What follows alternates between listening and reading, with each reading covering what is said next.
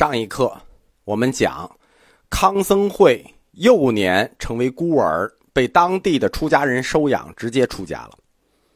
他的这个出身表明了一个问题，说明南传佛教是很发达的。在公元二百年左右，在交趾地区就已经存在了有组织的佛教僧团——交趾僧团，所以他才能被收养嘛。在康僧会赤诚的传教生涯中，他深受师傅的影响。他一生曾经多次怀着极大的崇敬与敬爱之心，回忆到自己的老师们对他生活的关爱，对他的教育。在交趾僧团时期，师傅们教会了康僧会梵文，并且教会他覆盖佛教三藏经律论的各种知识。有一件事情是非常显然的，就是交趾僧团的主体他是中国文人。为什么呢？因为从康僧会后期所翻译的六度集经经文看，他很显然是接受了传统中国式的文化教育长大的，而且功力还很深。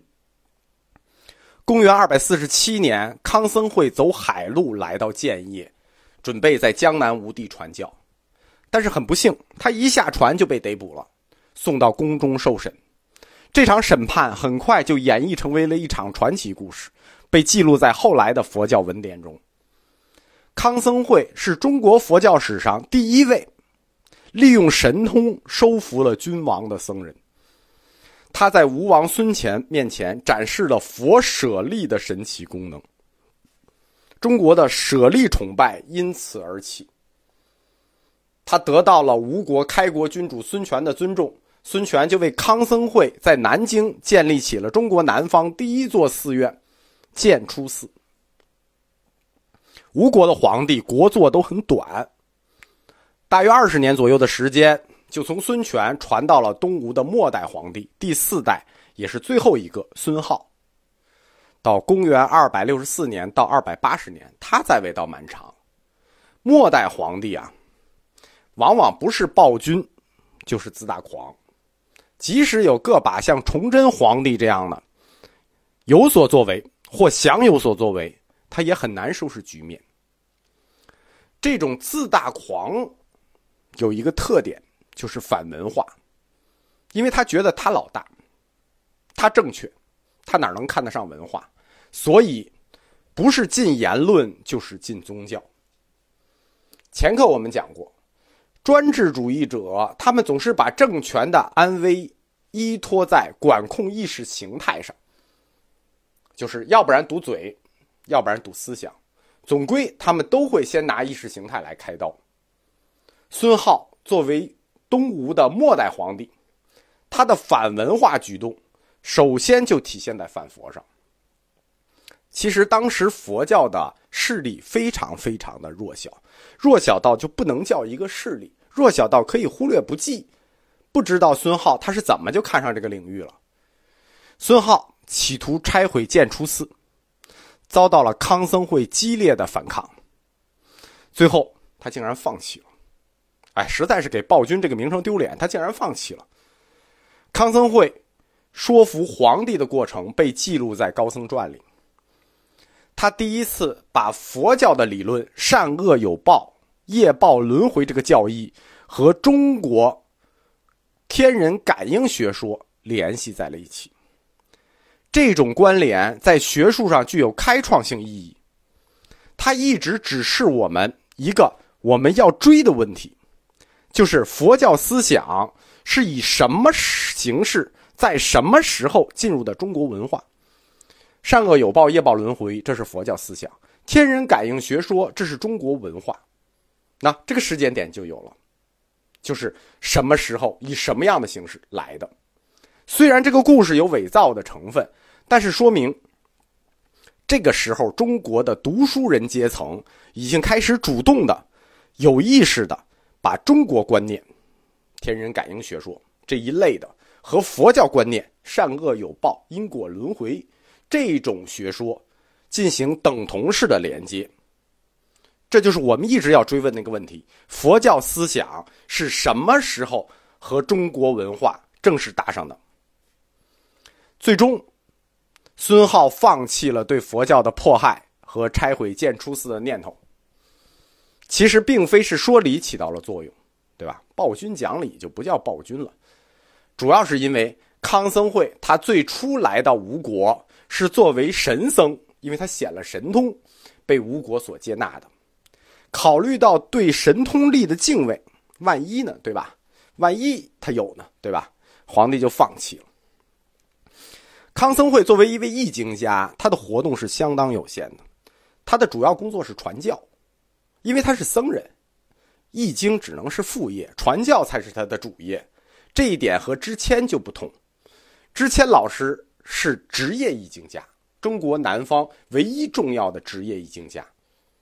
康僧会职业传教士，业余译经家，但是他译的经也很有名，在道路中归于他名下所翻译的经很少，只有两本，数量虽少。但是在佛教史中赫赫有名，一部《六度集经》，一部《杂譬喻经》。《六度集经》，大乘修行六度，六度无极的概念被首次提了出来。大乘修行的六度是布施、持戒、忍辱、精进、禅定、智慧。这六度反映出大乘禅法的一个修行次第，一度一度的向前修。六度最终的目标是最后一度明度，也就是大智慧。康僧会翻译的《六度集经》，它是一个大乘禅的理论书，指出的是大乘禅的修行次第。但是他本人呢，作为伟大的传教者，他传授的实际是小乘禅法，就是安世高在北方所传的安般守义禅、小乘禅。这样就存在了一个理论与实践之间的脱节，对吧？你翻译的是大乘禅的书《六度集经》，你自己传的是小乘禅安般守义，你总得给个解释吧？尤其是康僧会作为一个传教者，他是一个非常注重宗教实践的高僧，那解释就必须要有。所以他对六度无极的六个部分，就是我们说的布施、持戒、忍辱、精进、禅定、智慧这六个部分，仔细做了导读。最后，他指出，大乘禅的理论和小乘禅的实践并不矛盾，对吧？大乘禅的修持的目标六度，这每一度我们都可以通过小乘禅法去达到，哎，这就把他们调和起来。这个结论非常的重要，就是大乘禅的修行目标六度可以通过小乘禅法这种不净观、数息观达到。如果没有这个结论打底，禅修这件事情在大乘教部分的合理性、合法性就要出问题。这说明什么？说明早期大乘禅法其实相当缺乏具体修持的手段。客观的说啊，到今天为止，大乘禅的实修比小乘禅也缺失很多。三国阶段。南方吴国的佛教历史虽然资料缺乏，但是我们讲了知谦与康僧会，他们脉络非常清晰。主要的脉络就是知谦的译经和康僧会的传教。在同一时代，北方是曹魏帝国，他的佛教发展我们几乎是一无所知，实际就是没有。这跟曹魏政权所持的法家意识形态有关。法家意识形态对佛教是有看法的。洛阳僧团在北方几乎毫无保留，或者说即使有保留，他们在文化上跟上层集团没有联系。所以在三世纪中国保留的世俗资料来看，曹魏出了很多哲学家、诗人、大作家，啊，曹丕、曹植这都是诗人，但至今没有一处直接或者间接的。提到过佛教在北方政权里的存在，唯一有一个记录，我在净土宗的课里讲过，就是四百年以后出三藏记集提到过一个传说，梵呗，净土宗要用的那个梵呗，就是宗教仪轨的时候唱的那个，那是曹植发明的，从侧面说明，这个曹植是一个佛教爱好者。但这个传说已经是四百年之后了。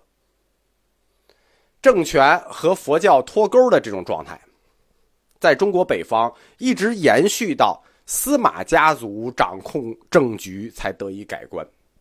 因为我们前面讲过，司马家族恢复了儒家传统，提着是新儒学作为意识形态的支撑，而曹魏家族是法家意识形态做支撑。司马氏接替曹魏家族，重构了中国北方政权，重掌了意识形态。那么，佛教的春天就要来了。在未来的西晋王朝里，佛教将迎来它的第一个大发展阶段。